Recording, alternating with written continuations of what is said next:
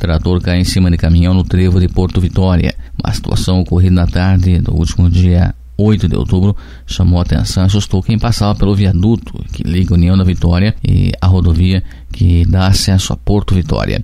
Um trator que estava sendo transportado por um caminhão acabou se desprendendo e caiu sobre a rodovia.